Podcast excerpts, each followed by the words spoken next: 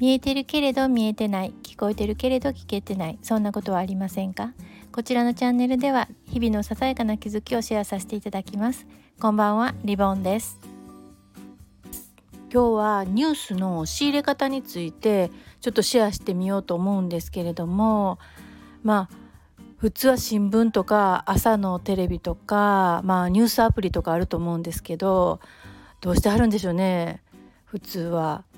で私のところではあのテレビを置いていないのでほとんどネットなんですけれどもまあネットの中でもヤフーそのヤフーニュースは私あんまり好きじゃなくてほぼ見ないんですね。でまあこのあのスタイフの中でもニュースね配信してはる人もいるし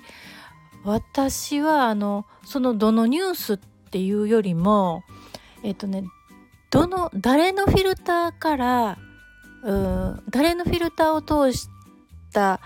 ニュースかっていうことが、まあ、かなり大きな何て言うんですかね要因っていうかねニュースをピックアップする要因になってるかなと思うんですけれども、えーと、好きで聞いてるのが、まあ、チキリンとか、えーと、佐々木俊直さんとかなんですね。で他アプリで言うとニュースピックスとかですねまあ主に聞いてるので新聞のアプリとかもあの見たりします。で今日あのこれシェアしようと思ったのはあのあ新しく新たにいい人見つけたっていうのがあったんですね。っていうのはあの今 Voicy であの Voicy フェスやってますよね27日から明日までなんですかね。でえっ、ー、とプレミアムリスナーにならないとそのフェスのあの録音は聞けないっていうことでちょっとあどうしようかなと思ってたんですけどついこの間あのチキリンもねあの出るっていうことあったのであもうチキリンが出るんだったら全然迷わないわと思ってえプレミアムリスナーになったんですね。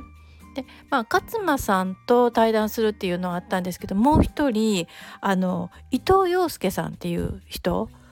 あの対談するっていうことなんですね。で聞いてみるともうものすごく、まあ、頭いい人やなと思ったのとチキリンとすごい合ってたんですね。あの初めて話すっていうことだったらしいんですけどものすごい掛け合いが楽しかったしでその後あのこの伊藤洋介さんの、えっと、気になるニュース Voicy でリスあのパーソナリティやってはるんですけど伊藤洋介の気になるニュースっていうタイトルで毎日配信してるんですけど聞いてみると本当にあこれチキリンが選ぶ人ってどんな人かなってチキリンがあの対談を希望したみたいなんですけどあわかるわ。この人はあのフォロワーは少なかったみたいなんですけどまあその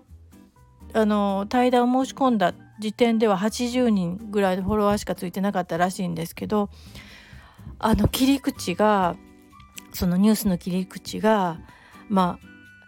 ああの本当に興味深いし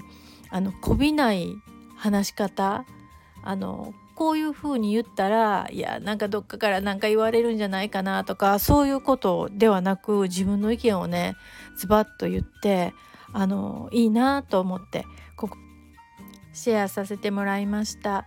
でまあニュース入手するのにね、まあ、たくさん情報あるから迷うっていう方ねちょっとあのその伊藤さんのね、えー、放送のリンクを貼っておきますのでもしよかったら覗いてみてください。最後まで聞いていただいてありがとうございます。ではまた。